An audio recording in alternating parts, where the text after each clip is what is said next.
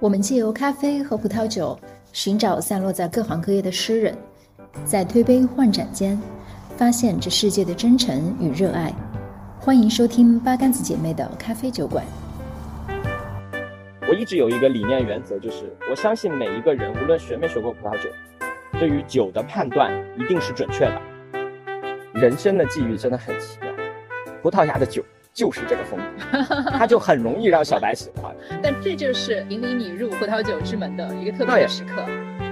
那当时我记得有一句话是说，呃，你找到一个自己热爱的行业或者是热爱的东西，投入进去，这样的事情才可以做得长久。那我其实是被“长久”这两个字打动了。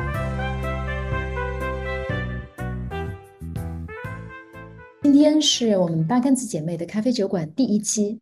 那第一期我们请到的嘉宾是猫弟。猫弟呢有很多的 title，被大家熟知的是独立侍酒师以及猫弟酒局的主理人。那猫弟来跟大家打个招呼吧。Hello，大家好，我是猫弟，很高兴成为这期播客的嘉宾。呃，猫弟其实是我在鹅厂的前同事。嗯，我们，但是我认识猫弟其实是因为他组织的一场酒局。嗯，那会儿猫弟在南山有一间自己的工作室。对，呃，每到周六的下午呢，他会在自己的工作室里面组织葡萄酒的品鉴沙龙。对对对。那猫弟可以和大家聊一聊，当时是什么促使你下定决心放弃大厂的这样稳定的薪水？嗯。去踏入一个自己完全从零开始的行业。嗯，我觉得这个问题呢，可能很多人都在面对吧。那我面对它的时间是时间点是二零二零年的年底，因为那个时候，呃，我也不是一直在鹅厂，我是中途出去过一趟新西兰，然后又回来，二次回流鹅厂。一年之后，二零二零年底的时候呢，我其实我觉得我意识到两个事情，一个是。打工这件事情没有办法给我带来很大的精神上的成就、价值成就感。这个东西会让我觉得，虽然我也可以去演、可以去卷、可以去躺平，但是到了三十岁之后，可能会琢磨更多的东西。嗯啊，对，嗯。然后第二点呢是，其实那个时候整个在国内的呃这种互联网行业有一点就是大家卷的也很严重的情况下，大家都在找一个解脱的路子。那当时我记得有一句话是说。呃，你找到一个自己热爱的行业或者是热爱的东西，投入进去，这样的事情才可以做得长久。那我其实是被“长久”这两个字打动了，因为我觉得我这些年换了那么多工作，很难说一以贯之在某个工作中一直能够获得成就感。所以呢，为了这个热爱，我找到我就一开始寻找嘛，然后我就找到了葡萄酒，因为我自己本身也会喜欢喝葡萄酒。另一方面呢，我又觉得我可能擅长做内容。然后刚好当时呢，视频号在兴起，我就觉得可能对于我来说是一个尝试去做一个 IP 创作者的机会，围绕着葡萄酒来做拍拍视频啊，对对对，拍拍视频啊，做做酒啊，学习学习啊这样子，然后就一直到现在。呃，我自己本身预期创业也就是三年的时间吧，一个是实践一下爱好能不能变现赚钱，嗯，另外一个呢就是要看一下它能不能一直做下去，像滚雪球一样嘛，一个赛道，滚雪球一样啊，对。所以就是现在你看到我的样子，嗯，为什么觉得葡萄酒是一个可能可以做长久的事业呢？是这样的，呃，一个事业长不长久，我认为除了刚才我们讲的说，因为你喜欢它，你就可以通过热爱熬过一个行业的高峰低谷期，嗯，呃，不热爱的话，其实低谷期是很难熬过去的，嗯，对吧？呃，这是首先一个点。第二个点呢，为什么葡萄酒对于我来说是这个长久的选择啊？因为我在。喜欢葡萄酒的过程中，我发现它是一个有门槛、需要终身学习的东西。它不是一个简简单单说，呃，考完一个证书、学完一两年课程就学会的，因为它是一个几乎在物理世界非常广袤存在的。就是什么呢？全世界各地都有各种各样不同的葡萄酒，且历史上至少有上千年都有它的历史。它其实是一个既搭载了人文又搭载了物理世界的东西，而且它是一个与人可以连接连接的消费品。那如果我是一个学葡萄酒、研究葡萄酒的人，我其实对于大众消费者是一个服务者，他会随着我的经验、喝过的酒的多少、讲过的课的多少、学过的东西多少，嗯，他就会像一个作家一样、一个老师、一个教授一样，会实现著作本身，或者是我们讲的个人影响力啊、名望，可以随着你的时间跟精力会变得厚重。我认为很多工作都不具备这一点。哎，我觉得这里可以和大家科普一下。葡萄酒学习这里面可能会上的几个阶段啊，比如从你的经验来看，你是怎么喜欢上葡萄酒的？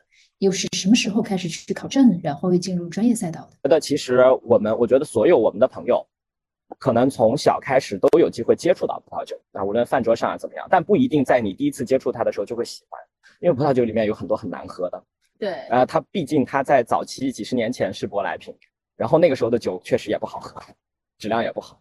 呃，我早期对于这个东西其实是兴趣不高的，因为我没有喝到过好喝的。我是什么时候喝到好喝的呢？也是在腾讯工作期间，我们团建去西班牙跟葡萄牙，真的是在当地买非常便宜的，可能十欧之内的酒，嗯，就特别甜美，一点都不涩口，然后整个酒体饱满度非常高。当然，我现在专业了，我会去这样说，对吧？那回过头来我去想，如果我站到一个不懂酒的角度，我为什么会喜上喜欢上葡萄牙？那个时候很简单，它没有任何一个我们在国内你一开始喝葡萄酒觉得不喜欢的点，涩口啊、酸啊，没有，人就有好喝。我是第一次在那儿感觉到，哇，原来葡萄酒这么好喝。但是学了这么多年之后，你知道我发现什么吗？人生的际遇真的很奇妙，葡萄牙的酒就是这个风格，它就很容易让小白喜欢。但这就是引领你入葡萄酒之门的一个特别的时刻。然后在那儿喝到这一瓶很好喝的之后呢，我们因为就是团建嘛、旅行嘛，每天在那里吃，就每天都会点，每天都会喝。嗯，再加上那个整个你从工作中脱离出来去旅行这个感觉呢，让我燃起了一种说不行，我好想以后将来生活在国外，天天像你知道葡萄牙、西班牙人也很懒嘛，每天就是喝咖啡、喝酒，然后一天一天都不用工作，我就产生了因为葡萄酒整个氛围扩展到哇，我好向往这种生活。嗯，于是。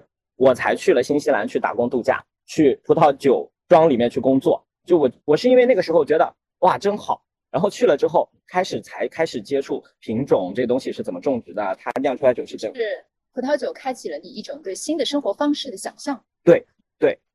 然后从新西兰回来之后，我才开始学的我们刚才聊的这种体系，WSET 啊或者什么。因为你，因为我也是经历过喝了很多酒之后，我觉得我有必要学一下这品种是什么呀？为什么这个酒喝起来是这样的呀？它的酿造的原因是什么呀？这种风格的酒在哪里还有啊？那个时候就很有动力了，去学。当然学，我觉得所有学酒的人的初衷里面，多多少少都有一个成分在，嗯，呃，毫不避讳的直言就是有点装逼的成分在。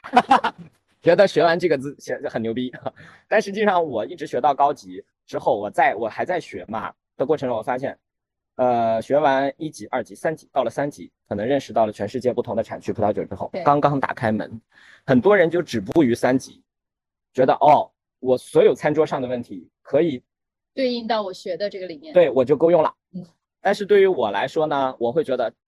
刚打开世界，我看了那么多地图，那么多产区，我就产生了一个长久的梦想，就是，哎呀，我要好好打工，好好赚钱，我有时间我就全世界各地的产区走一走，对吧？哎，毕竟我也在在新西兰的产区我也待过，我也去过很多酒庄，我觉得特别好，人家的生活跟跟这种工作，我非常羡慕酿酒师的那种人生理念，就是创造一种作品出来，所以我是很羡慕的。嗯，我突然想到，我前段时间在看了一部纪录片，叫《勃艮第的一年》。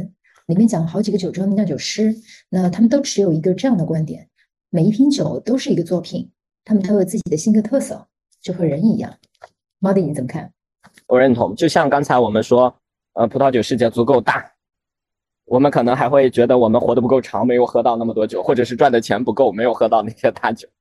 首先，每一个酒庄的产出，每一块地上面产出的葡萄都是不一样的。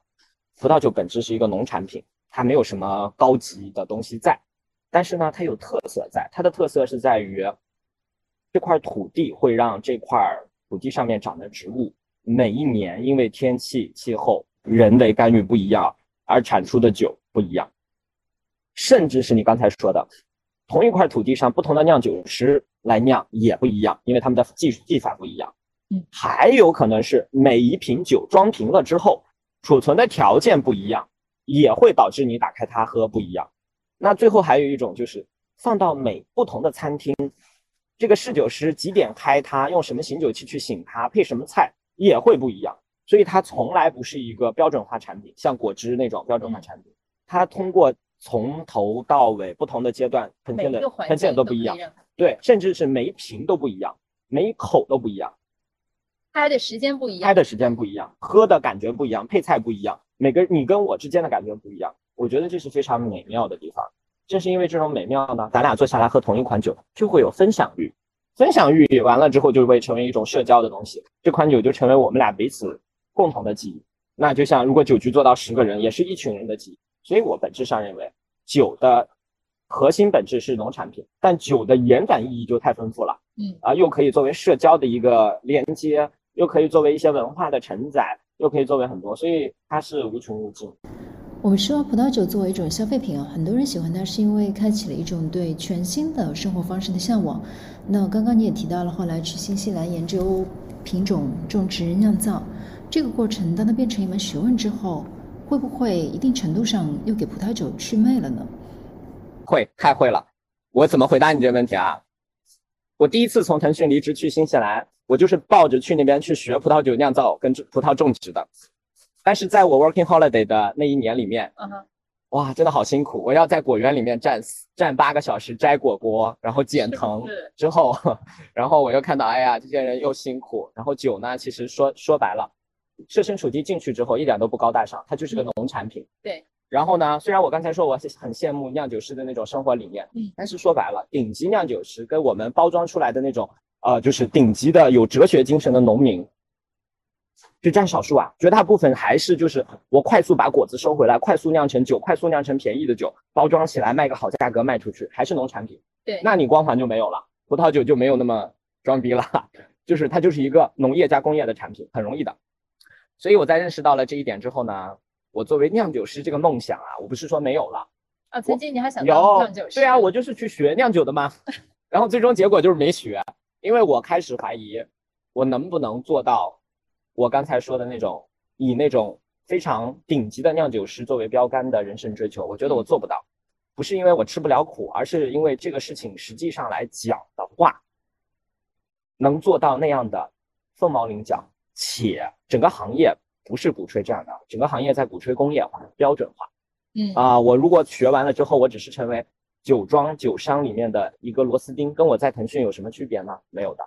所以你看那些顶级的酿酒师，都是非常有独立资本跟独立精神的人才能做，到的。没错，但这两者都非常需要时间的沉淀和积累。对对对，所以我现在呢就把将来做酿酒师这件事情要压后，压后到我六十岁退休之后吧，还在，还在还在，因为这个东西其实学，只要你愿意去学如何种葡萄酿造，并不难。难难在哪里呢？真的说有一个非常好的生活条件跟各种环境，可以让我在一片土地上反复研究十年或者二十年才能成就这样的。我觉得中国人，中国的酿酒师没有这样的代际稳定度。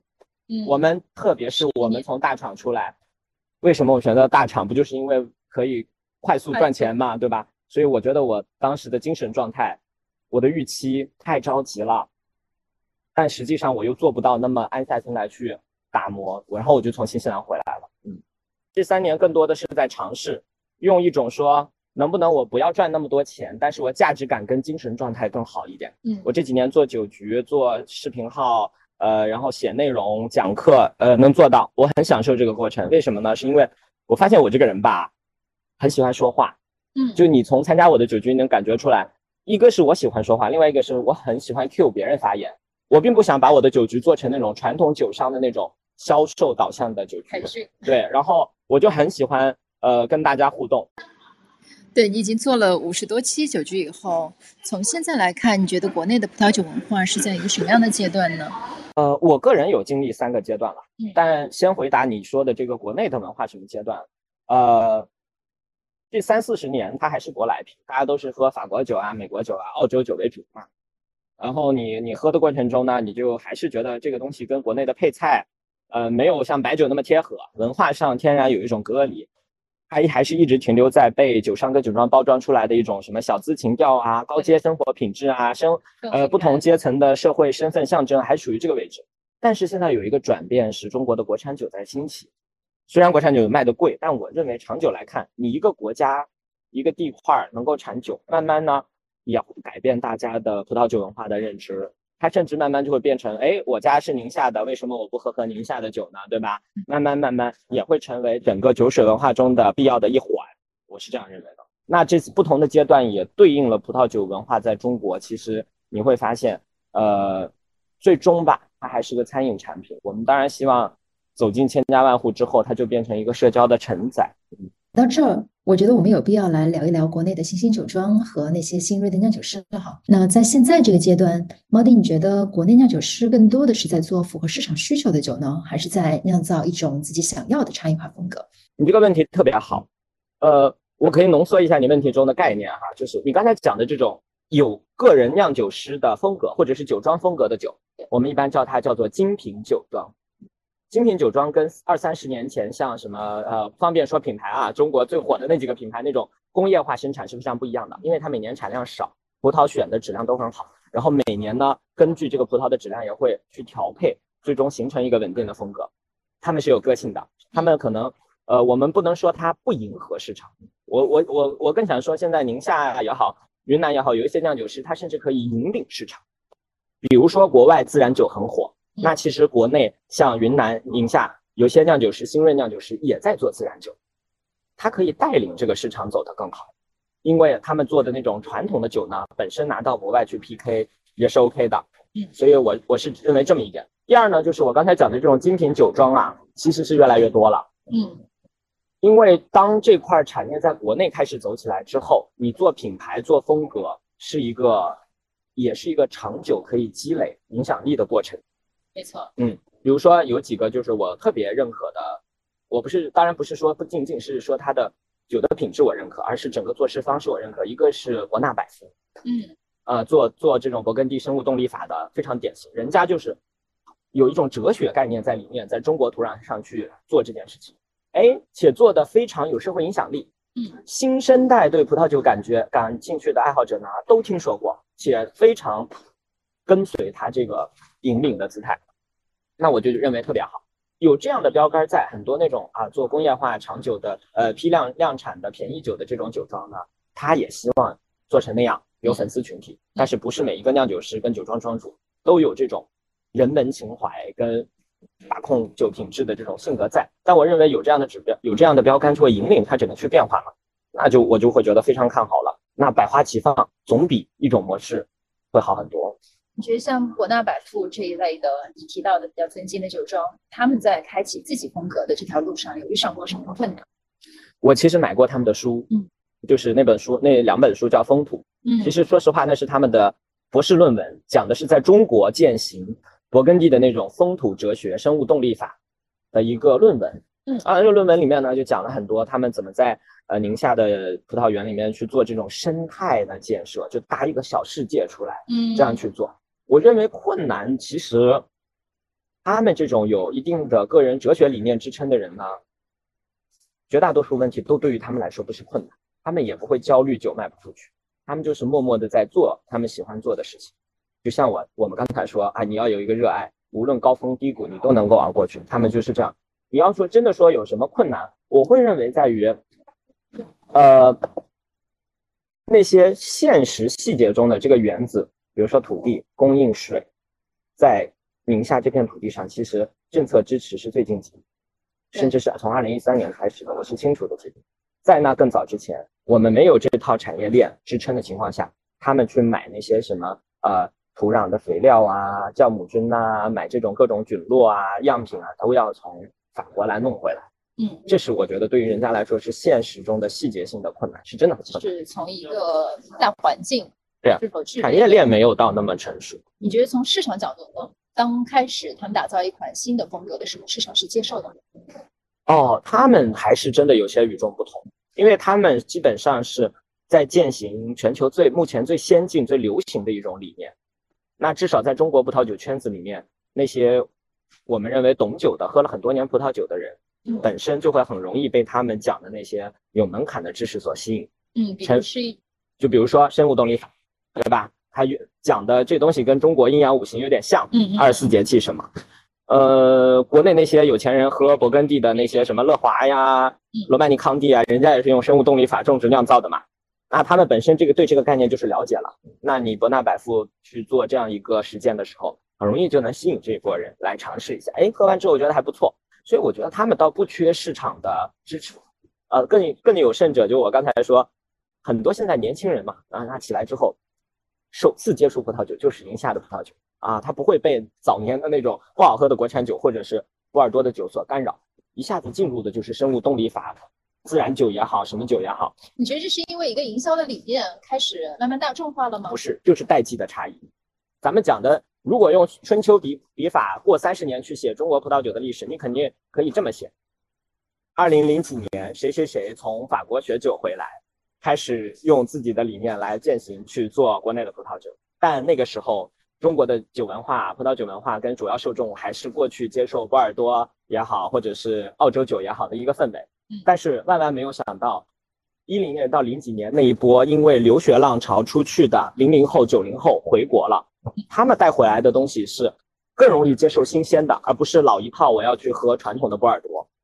刚好在这个时候，两个群体碰撞了，把中国的葡萄酒精品葡萄酒的文化激发出来。我认为其实是可以这么去写的，因为那一批年轻人，他们不会觉得波尔多好喝的，且他们没有过去。要跟外商啊这种商务场合去应酬的必要，商务场合会选拉菲，知道吧？会选呃奔富，这些酒呢是商务酒。可是呢，我作为一个二十多岁海外留学回来的，我当然是什么新奇喝什么了，我也没有什么商务场合，所以就是代际差异导致他们这一代人从开头接触的就不是上一代人接触的酒，所以他们更容易接受，更容易接受精锐的。老的那一波人真的还不不太一定能够接受国产酒。就你觉得这些国内新兴酒庄的核心消费群体还是年轻人？年轻人很火，就是其实有的时候我都觉得，哎呀，我可能属于一个中间代际的人吧。我都觉得那些在国内做以前老做法国酒的那些酒商呢，头脑思维转不过来。其实也是因为他的主要客户还是年纪稍微大一些那些人，因为那些人一致，他的消费他的客户群体一致认为。国产酒性价比卖的贵，同样的价格，我买波尔多的酒很好啦，又稳定，对不对？可是你知道吗？这个事情就是在于，对于年轻人来讲，我又没有喝过波尔多，我喝这个就挺好。所以对他们来讲，波尔多那个光环是不在的。他们整个知识体系，老年纪大一点的那些人的知识体体系面子，都是从那些年喝那些酒来的。他怎么可能说我一下子掉转头去喝国产酒呢？但年轻人没有这个包袱，没有这个历史包袱，你管我，我又不想学。所以你看，我做酒局到了中后段，就意识到一个问题：你越给人家讲知识，人家不一定爱听的。嗯，但你给我推荐个东西，我喝完觉得喝挺好，你又给我说清楚了，我就很开心。这种情况就相当于你 WSET 的课，你给我讲半天，你都在推崇波尔多、勃艮第，可是我喝完我就觉得不好喝。年轻人就是这样的。嗯嗯，这一代的年轻人的口感偏好上有什么共性吗？口感偏好不一定有共性，也许一个人的人生拉长了路径。真的从懂酒那一刻开始，最终还是会回归到波尔多、勃艮第跟巴罗罗的这种传统，因为它是传统且复杂的。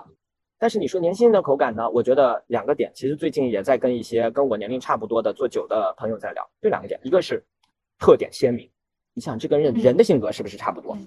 老一辈人总是很含蓄嘛，中国人的人的智慧，但新一代的年轻人就是这个酒只要有一个点特别鲜明，我记住了，我就喜欢。所以那些自然酒臭臭的，为什么他喜欢？有特点。有。啊，我下次拿出来，我跟我不懂酒的朋友说，这个酒有一个非常大的特点，就是这个味道。你要是能够感觉到这个味道，你就很牛逼。他们现在就这样。第二个特点呢，就是不要有我一入口感觉到排斥的、不喜欢的东西。其实大多数人不喜欢涩、后重单宁，不喜欢高酸、凛冽的高酸。只要这两点不存在，它就是一个很很好入口的酒，对吧？然后你也不要跟我去讲那些什么葡萄酒专业的知识。我又不要，我又不要成为专家，对不对？所以新生代无论从知识体系跟口感偏好上面讲，跟过去都不一样。嗯，这也就直接意味着传统的内容不一定能打动他们。举个很简单的例子，很早之前我在小红书就刷到了那些放一瓶酒，然后编一段文字，很火的内容，点赞上千上万的内容，一般情况下都会有那么一行大标题写的什么芒果荔枝冰。柚子奶茶冰，我我第一次刷到的时候，我心想，这是什么东西啊？对吧？从我严谨的治学体系，这个里面怎么可能有芒果跟荔枝的味道呢？对吧？怎么还荔枝冰呢？去年的时候我就理解了这个问题了，就是什么？没有任何框架体系的情况之下，人家能够用直接的感觉说出来，就咱们上一个话题聊的就是这个概念。那小红书上打的就是简单直接告诉我是什么，不要给我来一套理论体系，先从霞多丽开始说。说完再说这个国家这个产区的霞多丽是什么风格，再说这个酒庄是什么风格，再说这个酒是哪个年份。等你说完，我都喝完了，对吧？哎，小红书上就是这么火的。好，因为火就让一款酒非常好卖，因为好卖酒商就傻了，原来他们为一款酒写两页的介绍，现在人家一张图芒果荔枝冰卖的就特别好，能不影响定价吗？肯定影响定价。所以我后来开始写呢，当然我也没有到这个程度，但是呢，我会充分的理解人家这样的信息传递的优势是什么，简单直接。身边也有很多朋友和我说，虽然喜欢葡萄酒。但是觉得去线下的酒局，大家评价酒的时候都太专业了，非常有压力感。奥迪在你的酒局里面，你会怎么样鼓励大家去表达感受呢？我一直有一个理念原则，就是我相信每一个人，无论学没学过葡萄酒，对于酒的判断一定是准确的，好和不。你就是你学过三级，学过再高也好，都要回到一个人体感知这个层面。嗯，就是我认为你喝一个酒好不好喝，你是心里有标准的，你不需要学任何东西。本能的那种，本能的，对，我们学的那些东西，它仅仅能够帮你把你本能的判断语言化、文字化。嗯，就像 WSET 一样，他说这个果香是柑橘，那是因为你已经感受到了这个果香是酸酸的，酸酸的果香就是柠檬、橘子嘛，柚子嘛，对吧？那你说柑橘也好，说柠檬也好，所以我经常在我的酒局呢，我就鼓励。刚来的没怎么喝过的，或者是说他喝过的人，勇敢的说，因为你说出来的，我认为一定是对的。只是你说的词，我如果可以把那套体系的词跟你说一下，哎，你是不是这样说会更好？嗯，我们来举个例子，好，举个例子来讲，呃，就是说有一类酒，比如说生物动力法或者是自然酿造的酒呢，它往往会有一点臭臭的味道。嗯，很多人对那个臭臭的味道有不同的描述，有人就说这个像呃咸菜缸的。把菜掏空了之后，又有石头又有咸菜的味道。嗯，有的人就会说啊，这个有点那种螺蛳粉的臭味。其实它都是一种有硫化氢，就是从化学上来讲，嗯，多多少少都有对臭鸡蛋的气味，但没有那么臭，它还夹杂了一些果香，这是一种感觉，对吧？那我认为说前面的这种也对，说后面的一种也对，对不对？但是在教科书体系里面，他会把这个东西形容成一种什么湿羊毛啊，或者是这种对。他会说的很学术，还原味啊什么之类，装逼的感觉出来了。可是你知道吗？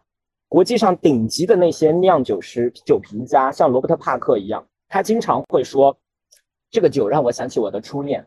那个时候我在一个花丛中，啊，当然我说的这个就不是那个臭味了。花丛中是什么什么样的花？你发现没有？顶级酒评家也不是用什么这个里面有红色水果、黑色水果、柑橘、苹果去说，人家会有一种意境在。而为什么我会举这个例子？就是我在做酒局做到后期，经常会来一些没有学过 WCT 的，但是能够脱口而出说啊，这个酒的香气让我想起小的时候那个酸菜缸，我就觉得人家这个说法就很高级，比我们学过的东西还要高级。这个就像一个喝干了的山楂水空瓶子的味道，甚至他说这个就像我之前喝那个望山楂那个品牌的山楂水一样，人家确实他说的很准确，只是他用了他的语言体系来说。我就觉得属于每个人专属的、独有的，我是非常鼓励专属的、独有的记忆来说的。这个东西反倒一点都不装逼，而且非常平易近人，因为那些顶级酒评家也是用这套语言描述体系去说的。我相信那些参加酒局，当他描述出小时候的这个记忆的时候，对他那一刻自己的感受也是非常美妙的。对的，我不认为你一定要学到几级才能体验一款酒。嗯，因为说实话，我们又不是做化学分析，没有那么必要嘛。你喜欢。就喜欢嘛，但是我能够帮助的是你把你的喜欢说的更好玩一点。嗯，我们刚刚聊了很多创业阶段的历程和体会，做了三年以后，猫弟，你现在怎么看待把爱好转化成事业这件事情呢？这个现在我在打工，我有工作，你是知道的，对吧？因为我觉得葡萄酒是消费品，那它有高峰有低谷，高峰可能是因为整各个全国的经济都很好，各个行业都很好，有钱人多，喝酒的人就多。现在各个行业都不好，它是一个锦上添花的消费品，所以呢，它一定会陷入全国酒商都不好生活的一个状态。在这种情况下，我这个体量养活不了我自己，所以我在打工。在打工之余呢，哎，我心态就轻松了，它就变成是一个以爱好生成的副业，而不是当年离开腾讯腾讯的时候兴冲冲的啊，我有一个新模式，我要去颠覆传统酒商的行业，快速在两三年做起来。你看那个时候心情就是这样的。事实证明做不起来嘛？好，做不起来没有关系，我现在把它放到一个缓冲的爱好的位置，我慢慢做，我能打一天工我就做一天葡萄酒。那我们也来畅想一下哈，前面你有讲到六十岁想当一名酿酒师，我是这么想的啊，就是嗯，因为我一直是一个寻找个人人生意义的人，从我读书开始就是这样，所以我这些年做过很多工作。说句实话，有的时候。就就像我这次找工作，拿出我的简历，写完真实的写完之后，我觉得没有任何一个人会要我，因为我十年干过十份工作，不同岗位、不同行业、不同类型。因为我三十岁之前，我的人生理念是体验式人生，嗯啊，就是我没有家庭压力，没有没有买房压力这些东西，我就想体验各行各业，甚至有的时候我会想，哎呀，那我去体验一下外卖小哥嘛，对吧？但是这种这种想法其实我觉得啊很贱，为什么呢？因为我永远有抽身出来的能力，我自己永远有退路。我对我能去新西兰摘果子，我也可以回到腾讯来；我能去卖葡萄酒，我也可以回到互联网去。但是实际上，你体验完那个行业本身人的辛苦呢，只是永远是体验不到的，心情也是体验不到的。呃，所以我会觉得我在三十岁之后，其实我的观念就变了。正好是因为变了之后，我就想，那我算了，我也要觉得体验的差不多了，我要找一个可以长久生根的，像种树一样的东西来做吧。嗯选了葡萄酒。那你问了我这个六十岁之后的问题呢？其实我是一直想做酿酒师的，现状不允许我现在做，没有关系。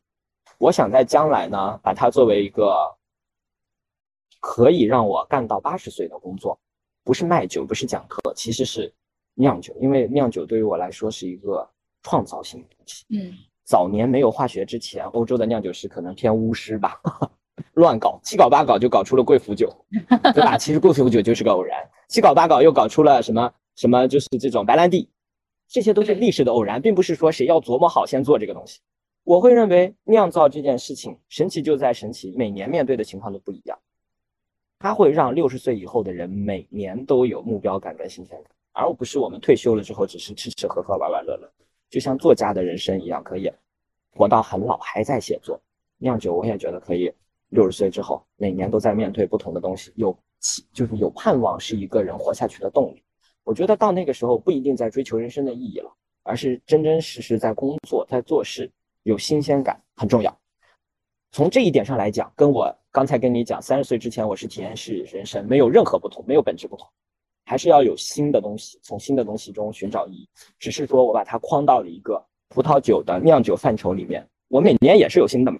这跟我早年是做新闻出身是一样的，新闻就是每天上班一点都不枯燥，新看新闻、写新闻、采访不同的人，多有趣啊！谁要去互联网打工啊，对吧？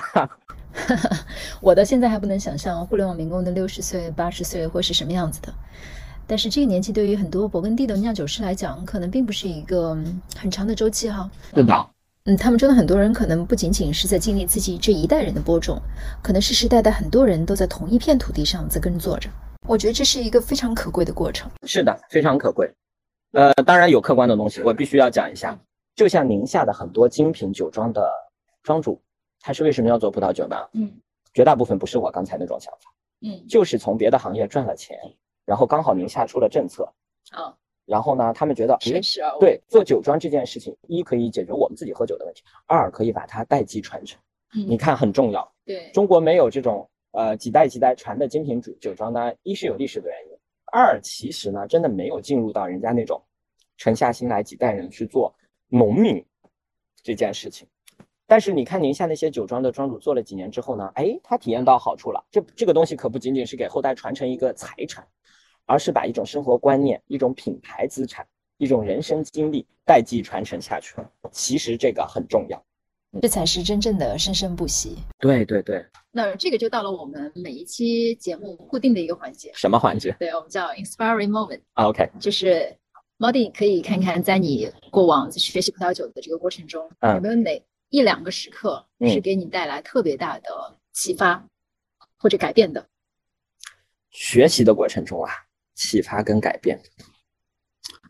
嗯，或者有一些奇妙的体验，让你印象深刻的？有，我可以从两个工种的角色上来说吧。嗯一个就是我去宁夏去参与酿造酒，我其实是从二一年开始，每年八九月份都会去参加他们叫做榨季榨汁的榨季，就是把葡萄摘下来压碎了酿酒。这个过程中呢，我觉得有一个很大的感觉，就是说采摘种植的人跟酿造的人对于他们每年收成的这些东西判断，经过酿造成为什么样的东西，是有一个非常强的直觉判断力的。纯经验累积的东西，我真的很佩服他们。去果园里面尝一口，说啊，这个时候该摘了，这个时候最好赶紧摘。摘完之后一入罐，把那个汁压碎了之后再尝一口，啊，这个酒今年特别好，怎么怎么酿，我就心里有数了。嗯，很魔幻，很奇妙，我就觉得很吸引，这是吸引我。回到刚才那个问题，就是将来我也想做这件事情的一个启发。第二个就是关于我做酒局呢，其实中间来过很多高人，有一个呢是在香港喝了很多年的一种老饕，他给我传递了一种概念，是我过去原来从来没有想过的。他就是说，合适的时间喝合适的酒。以前我认为这句话只是说关于醒酒，就哎这个酒要醒多久醒开才能好喝啊？不是的，他讲的就是说。虽然你们 WSD 学过，说这个酒适合放到橡木桶陈年，适合买回家不要最近几年喝。比如说拉菲，你肯定最好放几放十几年再喝嘛，对吧？不然为什么老说八二年拉菲好喝，不喝二零一九年呢？因为二零一九年的太硬了，喝不动。但他给我的一个意思就是说，真的去了解一款酒，理解一款酒，不是靠喝一次这款酒而知道的。你甚至可以买买拉菲，比如说我现在啊，我稍微有点钱，我买个二零一九年的拉菲。我每年开一瓶，每年开一瓶，我才能了解到这瓶酒的它的人生曲线是什么样的。嗯，哇，这个真的是有有让我觉得，哎，我们平时学酒喝酒只是说一次性喝喝这个酒，那好的酒我们有没有好好尊重它？说这个酒真的要放五年还是十年才会好喝呢？真正的老饕他是那样去做的，他永远是一款酒可以喝很多次，建立用建立一种生命力的认知。其实很多真正热爱葡萄酒的人都是这样的，过三年到了结婚纪念日啊，到了小孩生日啦，就开了它。他们买酒不是为了投资，而是买酒为了让它到合适的年份、人生特定的经历的时间点来打开它。这是多奇妙的一句话。曾经在杯酒人生中有一句很经典的话是：你打开它的那个时刻，永远就是最好的时刻。对啊，我也想把这种奇妙放到工作之外，在我的人生中去打开啊。谢谢。我们还有最后一个环节是。干杯吗？对，这样子啊，来，我们干杯。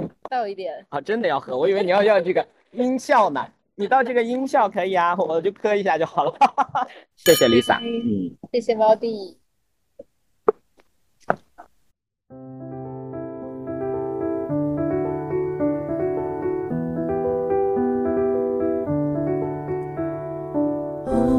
see without